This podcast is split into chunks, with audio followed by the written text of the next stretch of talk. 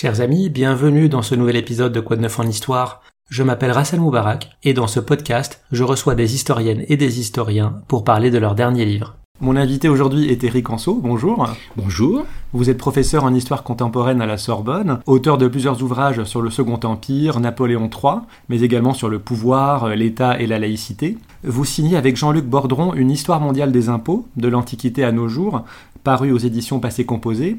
C'est une histoire euh, des impôts qui est universelle, de son rôle, de son acceptation dans les sociétés antiques comme contemporaines. Et euh, point important à préciser, ce n'est pas un manuel du contribuable, donc on n'y trouvera pas des recettes d'optimisation. La première question, c'est quand apparaissent les impôts? Sans forcément essayer de trouver le premier impôt connu, mais est-ce que ça apparaît quand les hommes se sédentarisent et que les rôles se spécialisent dans les sociétés? Alors oui, exactement, mais plus précisément quand les premiers États apparaissent quand euh, les hommes se réunissent en fait en société, ont besoin de se protéger vis-à-vis d'agresseurs, parfois même d'être agressifs vis-à-vis de cités ou d'États voisins, ont besoin également d'infrastructures et dans le cadre d'États, eh bien, euh, de fonctionnaires. Le mot est anachronique, mais on comprendra euh, qui vont faire tourner cet État. Eh bien, on a besoin d'argent et l'argent, on va le trouver par des tribus qu'on prélève sur d'autres peuples, ou bien encore des formes plus élaborées, je dirais, d'impôts. Donc 5000 ans pour faire simple, 3000 ans avant Jésus-Christ, ce sont les premiers impôts qui apparaissent. Chaque aspect de l'impôt est abordé sur le temps long, donc des civilisations égyptiennes, grecques, romaines jusqu'à nos jours, mais le gros du livre est quand même consacré à la France et à l'Angleterre, deux pays qui ont connu euh, une vitesse de développement relativement similaire, qui ont été en rivalité, voire en guerre jusqu'au XXe siècle. Est-ce que l'histoire de l'impôt a aussi des, points communs entre ces deux pays? Alors bien évidemment, ce que vous avez pointé en lisant le livre est tout à fait vrai. Euh, c'est une volonté délibérée de notre part, comme vous l'indiquez, je suis un historien de l'État, et en particulier de l'État français, mmh. et inévitablement dans cette recherche de la compréhension de l'État français, un jour ou l'autre dans ma production historique et dans mes recherches, l'impôt allait venir. Il se trouve qu'il y a un parallèle avec l'Angleterre, c'est-à-dire qu'au tournant des 12e, 13e, 14e siècles, l'État euh, capétien, royal, français se met en place et parallèlement, et eh bien de l'autre côté de la Manche, une autre grande monarchie se constitue véritablement en État. Et c'est là euh, où vont naître des formes de perception de l'impôt, je dirais même de préconsentement à l'impôt que l'on va rechercher du côté des sujets. Et euh, non seulement les deux États euh, cheminent parallèlement, mais ce qui est très intéressant, vous savez qu'en histoire, il y a un courant qui regarde justement eh bien, euh, les échanges de modèles, les interconnexions qui s'établissent entre les sociétés et les pays.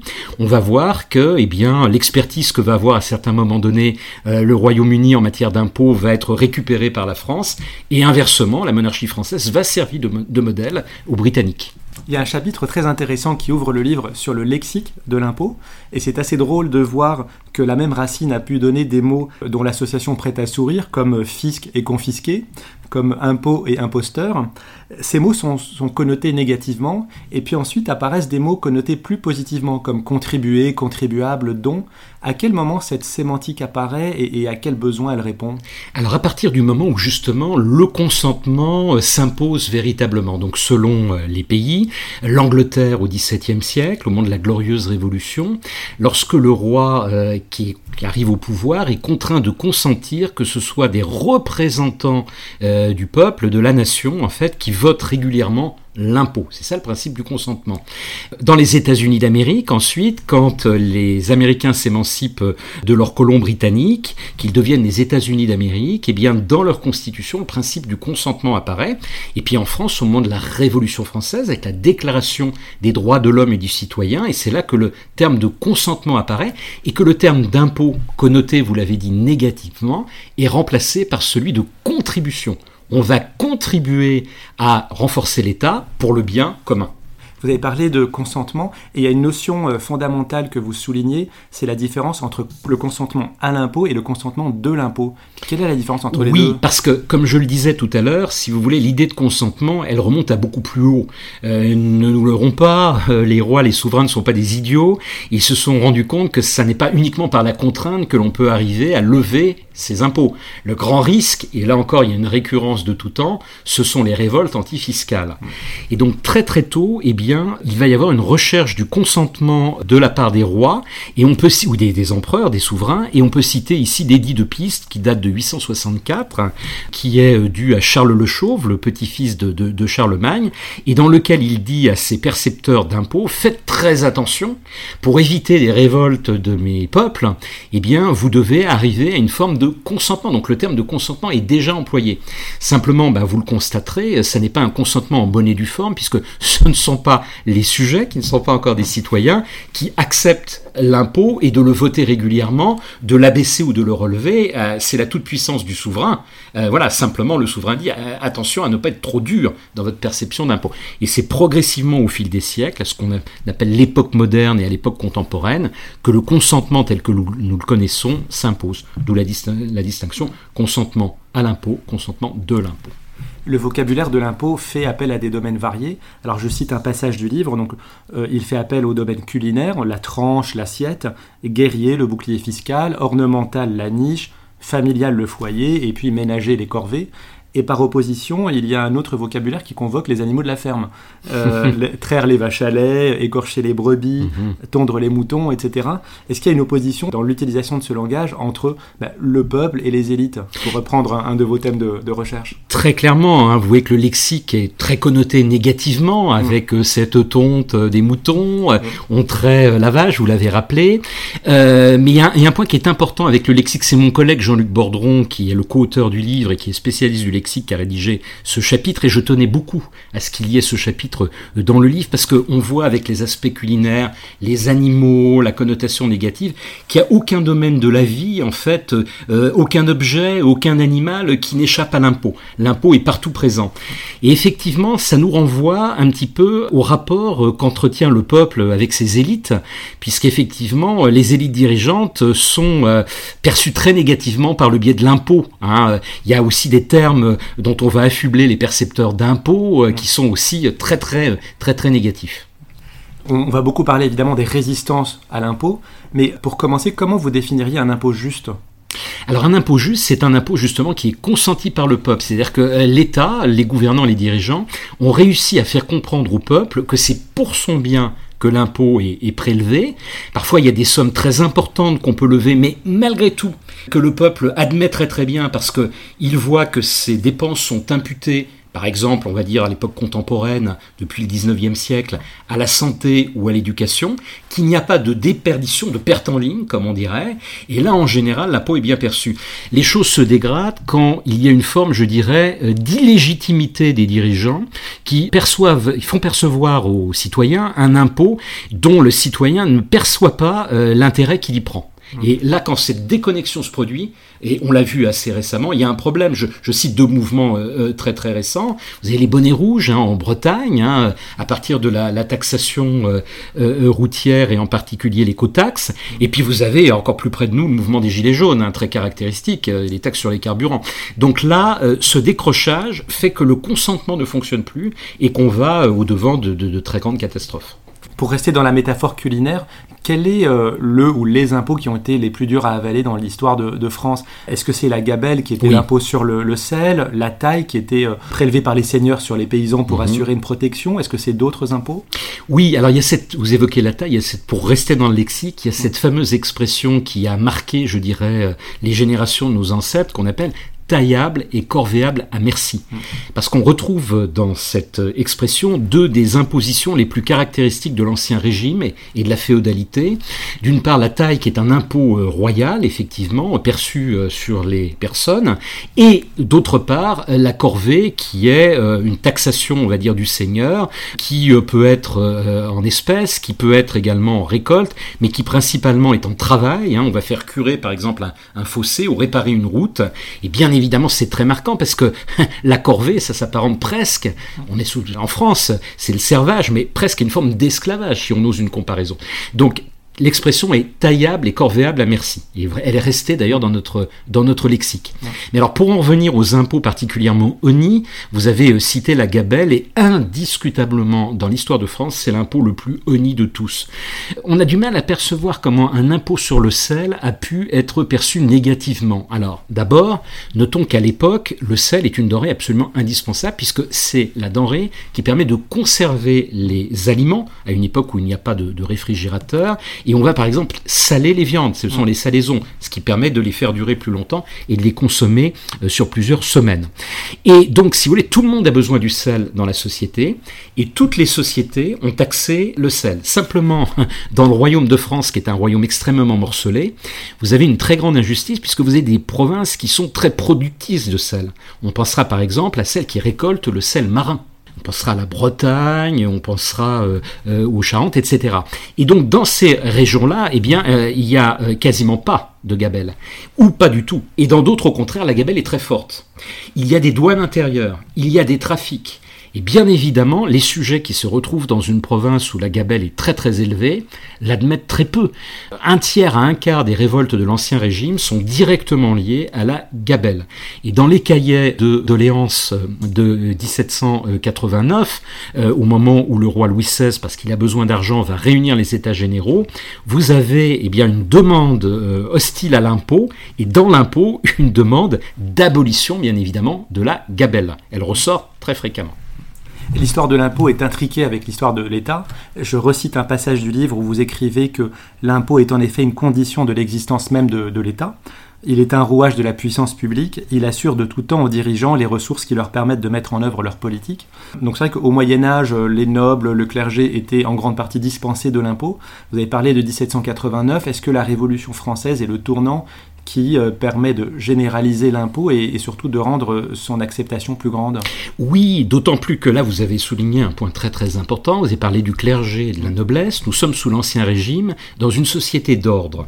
Et ce qui est très mal perçu, c'est que d'une part, les nobles et le clergé perçoivent eux-mêmes des impôts, on peut citer par exemple pour le clergé la dîme, qui est une part des récoltes, alors on l'appelle la dîme parce que ça vient du terme dixième, c'est-à-dire la dixième portion des récoltes, hein, qui était prélevée à l'origine par le, le clergé.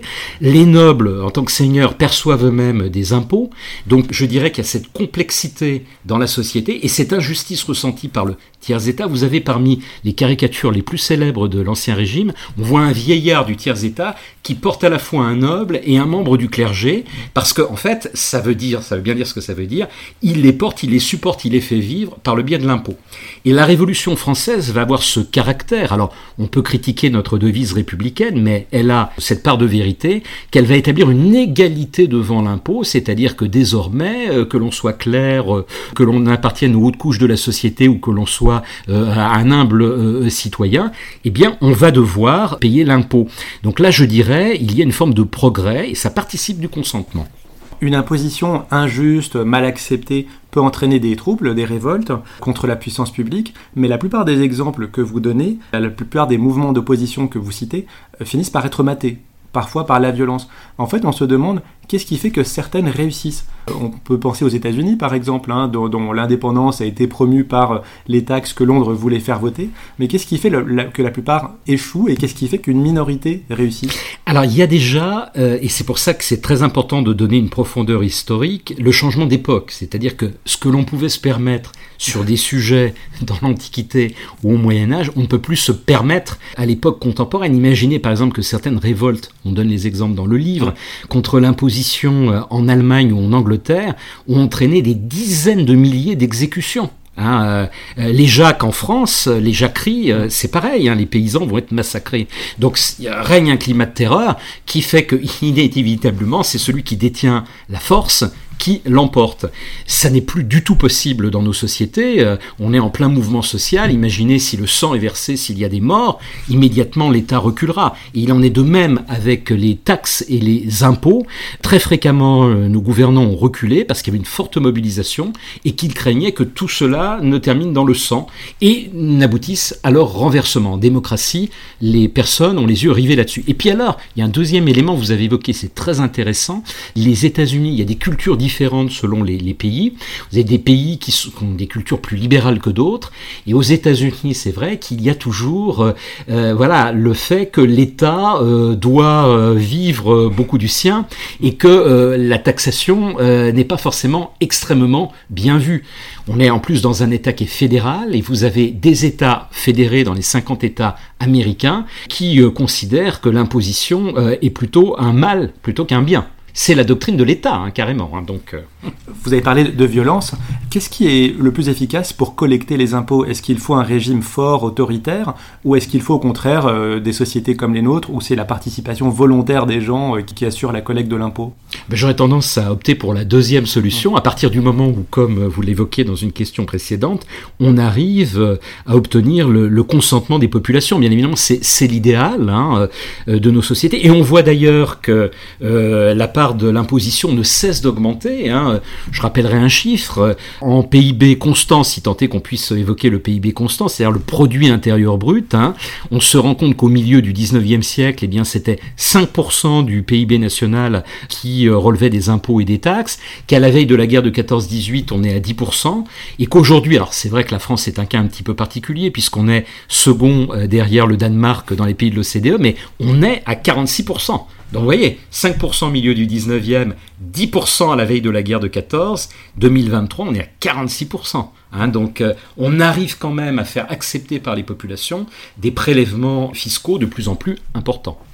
Dans les impôts, on peut distinguer les impôts directs, c'est-à-dire ceux qu'on paye directement à l'État comme l'impôt sur le revenu, et les impôts indirects qui sont perçus par un intermédiaire, comme la TVA qui est perçue par le, commerçant. Exactement. En France, les impôts directs, c'est seulement 25% des recettes fiscales. Tout ça, c'est des chiffres que j'ai trouvés dans, le livre. Exactement. Les impôts indirects, un peu plus de la moitié, dont 38% pour la seule TVA. Donc est-ce que les impôts indirects sont plus efficaces parce qu'on les perçoit moins? Et est-ce que le choix, cette situation de la France, est-ce que ce choix-là est celui de tous les pays développés? Alors, euh, il y a deux questions en une. Là, je réponds à la première et vous avez très très bien euh, compris ce qu'on a voulu dire dans le livre. C'est-à-dire qu'en fait, les Français focalisent sur l'impôt sur le revenu, mais quand on regarde concrètement, d'une part, l'impôt sur le revenu ne représente qu'une petite partie des impôts qu'ils paient, et d'autre part, et là, ça a été l'une de nos découvertes dans le livre. Bon, on le subodorait bien évidemment, mais euh, on n'est pas des fiscalistes comme vous le disiez, on connaît pas tous les chiffres, et ça a été l'une de nos grandes découvertes, c'est que près de la moitié des contribuables potentiels ne paient pas l'impôt sur le revenu en France parce qu'ils ont trop peu de revenus justement pour payer cet impôt. Donc comme c'est un impôt qui n'est pas proportionnel mais qui est progressif, qui est assez social, on va dispenser eh bien, les couches de la population euh, qui ne sont pas euh, euh, fortunées. Donc on focalise sur l'impôt sur le revenu, on devrait bien davantage focaliser sur les impôts indirects et en particulier sur ce trait de génie, et c'est une invention française cocorico, qu'est la, la TVA, inventée par l'un de nos technocrates au milieu des années 1950 et qui a été très rapidement copiée à travers tous les pays de la communauté économique européenne puis de l'Union européenne, parce que de façon relativement indolore, on ne s'en rend pas compte, on arrive euh, voilà, à, abandonner à l'État eh bien, des sommes absolument euh, euh, considérables. Alors, sous différentes formes, alors ça ne s'appelle pas la TVA partout, mais un très grand nombre de pays ont adopté ce système de la TVA. Par contre, je réponds à votre deuxième question, est-ce que sur Terre, c'est les impôts directs ou les impôts indirects qui dominent? Plutôt les impôts indirects, mais en fait, il y a une vous savez qu'il y a 210 pays sur Terre, hein. il y a une très grande variabilité des situations, donc je ne peux pas apporter une réponse euh, définitive à cette question. Il y a un catalogue qui est assez déprimant, c'est celui des impôts. On voit que tout est imposable. Et il y a une expression anglaise qui résume ça très bien, from womb to tomb, de l'utérus jusqu'à la mort et donc jusqu'aux frais de succession. Et tout peut être taxé, et vous racontez euh, une, une taxation sur l'air Bien sûr. En France et en Angleterre au 18e, 19e siècle. Vous pouvez nous en dire un petit mot? Oui, alors ça c'est très intéressant. On aborde un point euh, vraiment. Euh, on a focalisé quand, euh, avec mon collègue, on a bâti le, le plan. on a retenu assez vite un plan thématique. Et moi j'ai insisté sur le fait qu'il fallait qu'on aborde à un moment donné tous les domaines qui sont concernés par l'impôt. Là encore, on avait, parce qu'on connaît un petit peu les choses, le sentiment qu'on allait montrer qu'en fait, il n'y a pas de domaine de la vie humaine, vous l'avez dit, du berceau à la tombe, qui ne soit concerné, mais même dans la vie quotidienne. Tous les secteurs sont concernés. Et alors, au XVIIIe siècle, vous avez une célèbre salonnière qui s'appelle Madame du Dauphin, qui disait, voilà, on taxe tout en France, hormis l'air que nous respirons. Alors, elle ne croyait pas si bien dire, puisque, en fait, les révolutionnaires, au moment de la Révolution, on leur a rendu hommage tout à l'heure avec le consentement et les contributions à la place des impôts, eh bien, vont mettre en place une, contribution sur les portes et fenêtres, l'une des quatre contributions révolutionnaires. Ils suppriment les impôts indirects ONI de l'Ancien Régime, et vous avez ces quatre contributions. Mais qu'on appelle les, les, quatre vieilles. Les quatre vieilles. Mais en fait, ils ne font que copier ce qui existait déjà en Angleterre, ici Madame du Dauphin était mal renseignée puisque depuis 1695 existait la window tax, c'est-à-dire une taxe sur les fenêtres. Alors ça c'est assez habile. Pourquoi? Parce que en fait, on va imputer au fait que dans une façade d'immeuble, vous ayez tant de fenêtres, ça doit correspondre, dit le percepteur, à la richesse en fait patrimoniale de la personne qui possède la maison. Et donc on va le taxer en fonction de son nombre de fenêtres. Et donc, si vous voulez, il y a une tendance euh, britannique qui va être à agrandir les fenêtres mais en mettre moins. C'est le, le style géorgien du XVIIIe siècle pour essayer de payer moins dans cette taxe. Et il y a une autre tendance, et là qui est beaucoup plus grave, qui va être de murer les fenêtres. Et là, ça va avoir une conséquence assez dramatique sur l'hygiène. Oui. Vous avez des écrivains comme Dickens en Angleterre ou Victor Hugo en France au milieu du 19e siècle qui vont dire, écoutez, euh, ce type de taxe est particulièrement inique. D'une part, c'est très lourd et en plus, ça envoie plus vite dans la tombe euh, nos concitoyens. Et Dickens obtiendra, euh, on peut dire que c'est lui, hein, euh, l'abolition en Angleterre au milieu du 19e siècle de la window tax. On peut aussi distinguer les besoins naturels, on a parlé de la gabelle, l'impôt sur le sel, et puis des besoins supplémentaires, non essentiels, comme sur les produits de luxe. Est-ce que l'acceptation des deux catégories de taxes est la même? Et qu'est-ce que ça dit de l'État quand il choisit de taxer l'un plutôt que l'autre, enfin sur le contrôle qu'il veut exercer sur la société. Alors je dirais l'État prend l'argent là où il là où peut il prendre, parce qu'on disait les nobles sont exemptés. Alors faisons un petit détour, expliquons pourquoi les nobles sont exemptés hum. sous l'Ancien Régime, parce qu'on estime qu'ils versent l'impôt du sang, c'est-à-dire que dans la féodalité, c'est eux qui défendaient le territoire, une délégation de pouvoir euh, du roi euh, au, au, seigneur, à l'aristocratie, et donc euh, en contrepartie, ils étaient exemptés d'impôts, mais à certains moments donnés, le roi a tellement besoin d'argent que même la noblesse et même le clergé, qui elle payait l'impôt de la prière, vont également être taxés. Donc c'est un choix, je dirais, un petit peu de l'État, il a tendance à taxer tout le monde, mais il ne taxe pas tout le monde à la même hauteur. Vous avez certains régimes qui vont être un petit peu démagogiques, ou certains chefs d'État qui vont être démagogiques, qui vont plutôt taper sur les riches, et d'autres au contraire qui vont faire peser l'essentiel de l'imposition sur les couches populaires. Ça dépend un petit peu des, des périodes. Dans l'Antiquité, par exemple, dans la République romaine, vous avez les Gracques qui sont restés euh, très très célèbres, Tiberius Sempronius Gracchus et Caius Sempronius Gracchus, qui sont euh, tous les deux euh, consuls l'un à la suite de l'autre, et qui, pour se faire élire euh, et de la population, eh bien, euh, proposent de surtaxer les riches. Bon, ils ne l'emportent pas au paradis, si j'ose dire, puisqu'ils sont euh, massacrés l'un et l'autre euh, sur la demande de l'aristocratie. À l'époque moderne et contemporaine, la fiscalité évolue. Vous dites qu'il y a quatre grandes révolutions, donc on consacre le principe du consentement, le principe que l'impôt doit réguler l'activité économique, c'est un outil de redistribution, et puis, euh, fait intéressant, vous lui assignez un rôle culturel, c'est-à-dire qu'on assigne à la fiscalité un but moral dans le domaine de la santé, de l'environnement, on choisit ses taxes en fonction de, nos valeurs. Et notamment, euh, on peut choisir de taxer certains vices, comme l'alcool ou le tabac, l'alcool notamment, mais euh, là, vous dites que l'attitude de l'État est ambivalente quand il s'agit de taxer les vices. Qu'est-ce que vous voulez dire par là?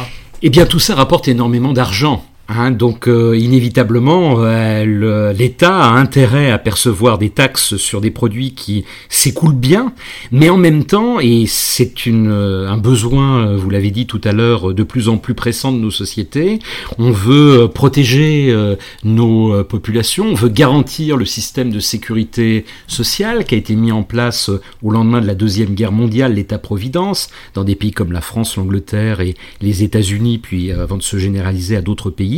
Et donc il y a cette forme, je dirais, d'ambivalence. Notez que les taxes sur, euh, on va dire, euh, soit le tabac, euh, soit les alcools forts qui entament la vie des gens, sont très très anciennes, puisque la monarchie d'Ancien Régime, dès que le tabac est arrivé en France, a eu l'idée de le taxer. Richelieu, au XVIIe siècle, alors que le tabac à l'époque n'a que 50 ans dans notre pays, a cette idée, Louis XIV reprendra cette idée. En Russie, on le sait, la vodka fait vraiment des ravages, et un certain nombre de tsars imposeront la vodka. Mais la tendance est plutôt de tolérer euh, à l'époque moderne ou, médiévale euh, ces, ces, alcools et le tabac. Et euh, par contre, effectivement, aujourd'hui, eh bien, de percevoir des taxes de plus en plus lourdes pour la santé des habitants. Et il en est de même de la protection de l'environnement, hein, qui est l'une, alors là pour le coup, des grandes nouveautés du second XXe siècle et du début du XXIe siècle. On peut donner un exemple très très important. Vous avez un, un, un Anglais, un économiste anglais, qui a eu l'idée dans les années 1920 de proposer une taxe pollueur-payeur en fait à l'État euh, britannique. Euh, à la suite de quoi, il s'est fait euh, jeter dans les cordes parce qu'on estimait que c'était complètement prématuré. Et au lendemain de la deuxième guerre mondiale, vous avez eu un, grand épisode de smog, c'est-à-dire de brouillard lié à la pollution. Mon collègue Charles-François Matisse a publié un livre récent sur la civilisation du charbon, où il relate très bien dans un chapitre cet épisode. Et au grand effroi des, des Britanniques, Londres, pendant une semaine, a connu cet épisode et vous avez eu plusieurs milliers de victimes. Et à partir de là, il y a une prise de conscience de l'État et ils ont décidé de mettre en place cette taxe pollueur-payeur. Et d'autres pays de l'OCDE ont appliqué cette taxe. Donc vous voyez, là on est, je dirais, dans une pente, à mon avis, irréversible. Protéger l'environnement, on voit que la planète est dégradée et on peut s'attendre même à des, à mon avis, des taxations internationales. Euh, c'est là où la taxation qui relève principalement des États pourrait à l'avenir devenir une taxation internationale pour protéger l'environnement. C'est le seul moyen, à mon avis, d'arriver à le protéger. Au centre de la machine fiscale, il y a le contribuable, qui est la grande star euh, du livre et, des démonstrations. Un chapitre entier lui est consacré. Voilà. Et au fur et à mesure que le consentement euh, progresse et est ancré, la, figure du contribuable va changer. Il va devenir de plus en plus un usager, euh, voire, voire, un client. Et donc des groupes de pression se forment. Est-ce que les revendications de ces groupes de pression aboutissent? Alors je dirais oui quand elles deviennent violentes, c'est-à-dire que en particulier on peut prendre si vous voulez un cas de figure qu'on a déjà beaucoup évoqué, mais enfin euh, nos auditeurs l'auront compris. Étant spécialiste de la France et mon collègue euh, du Royaume-Uni, ce sont ces deux pays, vous le disiez tout à l'heure, qui sont principalement évoqués euh, dans ce livre qui malgré tout est une histoire mondiale. Eh bien, je dirais qu'en France effectivement vous avez ce phénomène qui est très très présent dans les années 80 de sociétés, d'associations qui cherchent à se fédérer pour lutter contre l'impôt. Et on va parfois aux élections. Il y a Didier Miguet qui se présente très très régulièrement à la présidentielle, mais il ne franchit jamais le premier pas, c'est-à-dire recueillir les 500 signatures.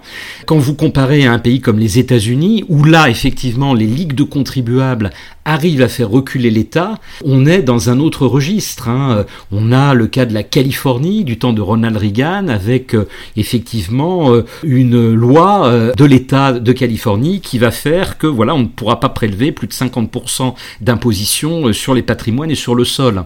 Et dans le cadre de l'État de l'État fédéral, c'est aussi le cas. En France, c'est par la révolte, c'est triste à dire, mais c'est par la révolte qu'on fait reculer l'État. Hein. J'ai cité tout à l'heure les bonnets rouges, ils ont réussi à mettre un terme à l'écotaxe sous le président Hollande. Et puis, euh, alors par contre, les gilets jaunes, malgré l'ampleur du mouvement, c'est un peu le contre-exemple. Mmh. C'est vrai que notre président Macron a réussi avec ses fameux grands débats à, un peu, si j'ose dire, noyer, noyer le poisson. Et quand on regarde très concrètement les choses, malgré l'ampleur du mouvement, eh bien, euh, le mouvement s'est estompé. Il n'y a pas eu d'obtention de gain de cause. Vous dites que la légitimité de l'existence de l'impôt n'est désormais plus guère contestée que par les libertariens. Et j'ai envie de rajouter, peut-être juste par leur frange la plus extrémiste, quand on pense à ça, moi je pense aux micronations type Liberland, Bien sûr. qui essayent d'avoir des territoires euh, tax-free. Mais euh, tous ces projets ne relèvent-ils pas de l'utopie? Est-ce qu'il y a des alternatives sérieuses à l'impôt? Alors, je vais être très franc avec vous, je ne crois pas. J'en suis pas persuadé, parce que, bon, voilà, il faut toujours euh, observer les, les, exemples, hein, et puis les analyser, mais vous évoquiez effectivement les libertariens qui ont réussi dans certains États américains euh, pro-libertariens. Je penserai au New Hampshire, par exemple. N'oublions pas que la devise de New Hampshire, c'est vivre libre ou mourir. Ça rappelle aussi la Révolution française. Hein. Donc euh, l'idée de liberté est au cœur de cet État. Et vous avez des libertariens qui ont fondé, on rappelle cet exemple dans le livre, qui est à mon avis l'une des anecdotes les plus, les plus savoureuses, je la livre là à vos auditeurs, c'est euh, la ville de Grafton. Donc là, on est en plein îlot euh, libertarien dans un État qui lui-même est assez libertarien. On a supprimé tous les services publics, y compris les pompiers. Il n'y a plus de police, il n'y a plus de tribunaux. Alors moyennant quoi, qu'est-ce qui s'est produit? Les ours sont arrivés en ville. Comme il n'y a plus d'éclairage public, il y a une criminalité qui a bondi et il n'y a plus de juges, il n'y a plus de shérifs pour euh, euh, rétablir euh, la justice. Et l'église, qui était l'une des plus belles églises du New Hampshire de style colonial, a flambé. Et comme il n'y a plus de pompiers, eh bien, elle a flambé jusqu'à la dernière planche de bois. Donc vous voyez, très rapidement, les, même les libertariens de Grafton, ils ont un peu rétrogradé en se disant non, on a été trop loin. D'accord. La mondialisation entraîne bah, de nouveaux défis, bien sûr, de nouvelles opportunités. Le premier exemple, c'est le contournement fiscal. Bien sûr. Quand c'est le côté légal, on parle d'optimisation fiscale, et quand c'est illégal, c'est de la fraude et de l'évasion. En ce qui concerne l'optimisation fiscale, on a voté très récemment euh, la taxe à 15% minimum mhm. sur les multinationales. Donc pour harmoniser les fiscalités, ça doit entrer en vigueur fin 2023. Mhm. Est-ce qu'on est prêt aujourd'hui à accepter une couche supranationale d'imposition? Alors ça c'est une grande question et étant historien et pas devin, je n'y répondrai pas. Euh, moi je crois que dans certains domaines, alors en plus bon je me livre mais euh, je serai googlisé bien évidemment, euh, je suis plutôt souverainiste donc un partisan effectivement des États-nations, de la souveraineté nationale. Mais malgré tout dans certains domaines, je suis contraint de constater qu'il faut faire évoluer les choses. Pour moi l'environnement c'est l'un des exemples typiques dans lequel il faut arriver à une forme de supranationalité en termes d'impôts, sinon on n'y arrivera pas. Il se trouve qu'en France, on est moins pollueur que certains États, donc là, je trouve qu'on devrait euh, arriver à copartager la, la taxation sur la, pollution, hein, quand on regarde ce qui se passe en Chine ou ailleurs. Hein. Et puis, euh, le deuxième exemple, vous avez dit, c'est la lutte contre la, les paradis fiscaux. Hein. S'il n'y a pas un minimum d'entente internationale et une taxation au niveau international, nous n'y arriverons pas. Donc, il faut le faire. Je reviens un tout petit peu en arrière parce que cette affaire des, des paradis fiscaux est très très intéressante. Elle est liée euh, en fait à la libéralisation entre les États à partir du moment où on a pu euh, faire sortir les capitaux d'un État pour les installer dans euh, des États euh, moins disants en matière de contrôle fiscal. Et on revient aux États-Unis, ce sont deux États américains qui sont un peu précurseurs en matière de paradis fiscaux. Ils le sont d'ailleurs encore aujourd'hui. Ils l'ont été à l'origine, à la fin du 19e siècle. C'est d'une part le Delaware et d'autre part le New Jersey. Et puis, et alors là, ça va, on va arriver dans un terrain que vous connaissez très très bien vos, auditeurs, la Suisse. La Suisse est devenue un paradis fiscal avec la mise en place aussi du, secret bancaire dans l'entre-deux-guerres. Mais notez que nos ancêtres n'étaient pas des idiots et ils avaient déjà réfléchi aux risques du système. Euh, la République française, la Troisième République, avait protesté au moment du cartel des gauches contre ce qui se mettait en place, nous étions en 1924-1925 en Suisse, et l'Organisation des Nations Unies, l'ancêtre de l'Organisation des Nations Unies, la SDN, avait déjà planché sur cette question-là. Puis finalement avait reculé au nom de la souveraineté des, des, États. Mais vous voyez, je dirais, la volonté de lutter contre les paradis fiscaux est presque aussi ancienne que leur apparition. C'est donc très très intéressant. Et il va falloir à l'avenir arriver à trouver une solution, c'est indéniable. Alors, j'ai une petite anecdote à vous livrer sur les paradis fiscaux, parce que depuis 2018, Vous avez placé votre argent là-bas vous-même Non, non, non c'est pas un scoop pour vos auditeurs. Non, non. Ah, je dirais pas. Euh, non, depuis 2018, l'Union européenne établit une liste. Alors, ce c'est pas des paradis fiscaux. La, dénomination officielle, ce sont des pays et territoires non coopératifs à des fins fiscales. Voilà. Dans votre livre, euh, vous les citez, il y en a neuf. Mais ça, c'était au moment où vous rendez le manuscrit. Bien sûr. Quand donc, il y en avait neuf. Oui. Quand j'ai préparé mes questions il y a deux mois il y en avait 12. Et j'ai regardé ce matin, la nouvelle liste en compte 16. Ah oui, Donc ça va pas dans le bon sens. non, exactement, vous avez raison. Hein. Vous voyez, un, livre qui euh, se livre en plongée historique, mais qui veut aller vers le temps présent, et dans la partie temps présent, très vite périmé, surtout comme un sujet comme celui-ci, les choses vont très très vite. Alors périmé, mais on retrouve toujours les mêmes belles Bien évidemment, hein. exactement, il y a des récurrences. voilà. Alors, vous dites que, l'art de gouverner consiste à savoir mesurer les limites mhm. des facultés contributives réelles et psychologiques d'une population. L'idée, c'est pas de taxer le minimum nécessaire, mais autant que possible, tant que la paix sociale est, est, conservée. En France, on a 480 impôts et taxes. Oui. Est-ce qu'on est particulièrement imaginatif et inventif dans le Ah bah oui, très clairement. On évoquait la TVA, hein, euh, Monsieur Laurie qui l'a inventé, donc euh, au milieu des années 50. Euh, nous sommes les recordmen absolus. Hein. En, matière de taux d'imposition, je disais nous sommes deuxième, mais en termes de, de taxes et d'impôts, on est très nettement premier. Hein. Alors on l'a pas mis dans le livre parce qu'il s'agissait pas non plus de faire des catalogues et des. Mais je crois que le deuxième État, pour vous donner une idée, c'est un pays nordique. C'est pas le Danemark, ça doit être la Norvège, la Suède ou la Finlande, je ne sais plus, mais était 150 taxes et impôts de moins que nous. Vous vous rendez compte? Donc nous, euh, voilà, l'impôt, euh, partout où il y a de l'argent à chercher, on va le chercher. Ceci dit, c'est quelque chose qui est connu dans les, euh, dans les sciences cognitives. C'est-à-dire que quand vous avez un problème et qu'on vous demande une solution, vous avez tendance à choisir la solution qui ajoute des éléments plutôt que celle qui retranche. Donc on a toujours tendance à augmenter le nombre d'impôts alors, euh, donc je ne sais pas si vous croyez au choc de simplification pour. Alors euh, globalement non, je dirais. Hein. Et il y a la tendance, c'est un empilement d'impôts. Euh, pourquoi l'État supprimerait des impôts qui lui permettent de récolter des fonds? Mais malgré tout, malgré, même en France, il y a des, des, des, exemples qui vont au sens inverse. Je signalerai, je signalerai la vignette automobile. Cette vignette, bah, elle est apparue quasiment en même temps que la TVA, au milieu des années 1950, quand il s'agissait, eh bien, de trouver des moyens pour financer les petites retraites, les retraites des gens modeste. Alors les vignettes les plus anciens de vos euh, auditeurs euh, les connaissent bien évidemment.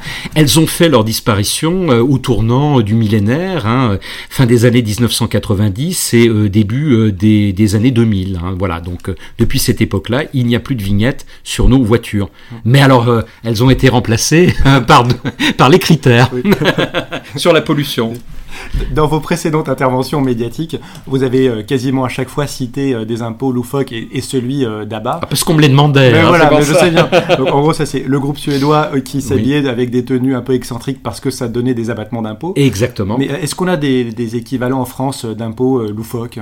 D'impôts loufoques, alors là vous me prenez de court, j'aurais des exemples étrangers pour le coup à vous donner, mais ah, il doit bien y en avoir si vous voulez, mais ils ne me deviennent pas immédiatement ces impôts, ces impôts loufoques. Celui quand même, vous en conviendrez, sur les portes et fenêtres est assez gratiné. Hein, Dans le livre, vous évoquez des formes particulières d'imposition qui peuvent être bien acceptés par la population, et par exemple le loto du patrimoine, donc la fameuse mission Berne en partenariat donc avec la Fondation du patrimoine et le ministère de la Culture.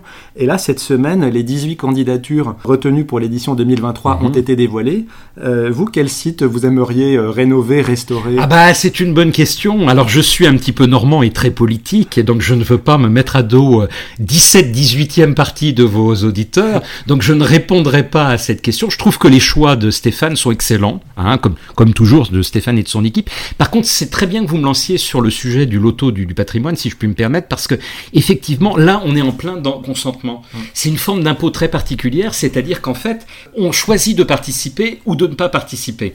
On a d'autres exemples internationaux euh, qu'on peut qu'on peut citer. Le plus bel exemple, c'est ce qu'on appelle le denier de Saint-Pierre, euh, c'est-à-dire que le Vatican, euh, pour financer, eh bien, a choisi d'une part les musées, donc euh, quand vous allez visiter les musées du Vatican, vous donnez votre écho et ça permet de, financer ce micro-État le plus petit de la Terre qu'est le, le, Vatican, mais également le denier de Saint-Pierre, c'est-à-dire que voilà, vous êtes catholique, vous voulez donner de l'argent à la papauté et vous donnez la somme que vous souhaitez. Donc ça, c'est plutôt bien.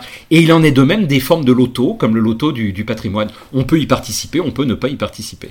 Pour terminer, j'ai l'habitude de recevoir les invités juste après la sortie de leur livre. Bon, là, on est à plus de trois mois de la sortie du mhm. vôtre, donc on a un peu de recul. Est-ce que votre comptable est content? ah bah écoutez, alors là, je dois dire c'est une énorme surprise. Bon, mes livres d'habitude se vendent plutôt bien, mais alors là, j'ai pas fait ce livre-là pour le vendre. Je, le dis en toute honnêteté à vos auditeurs et à vous-même. Hein. Euh, en fait, il fallait que je le fasse parce qu'encore une fois, je suis historien de l'État. Puis c'est une très belle histoire d'amitié. Jean-Luc Bortron est un ami de 30 ans et on voulait faire un livre ensemble. Donc voilà, c'est un peu la raison. Mais quand on a été trouver les éditeurs, beaucoup nous ont retoqué. Et c'est parce que j'avais publié deux livres qui avaient pas mal marché à passer composé qu'ils ont accepté ce troisième. Et ce que m'a dit mon éditeur Arthur Chevalier, bah, c'est pas avec ce livre-là qu'on va faire un gros succès. Et alors là, c'est l'énorme surprise, puisqu'on vend 300 livres par mois. Dans le contexte actuel de l'édition, c'est considéré comme un énorme succès. Donc euh, voilà, bah, a à croire que cette question ou la manière dont on l'a abordée euh, passionne, euh, passionne le public. On en est ravi. Merci beaucoup, en tout cas, Eric Anso, d'avoir accepté cette invitation. Je rappelle le titre du livre coécrit avec Jean-Luc Bordron, Histoire mondiale des impôts de l'Antiquité à nos jours, paru aux éditions Passé Composé, déjà disponible donc. Et quant à moi, je vous remercie de nous avoir écoutés. Je vous donne rendez-vous bientôt pour un prochain épisode.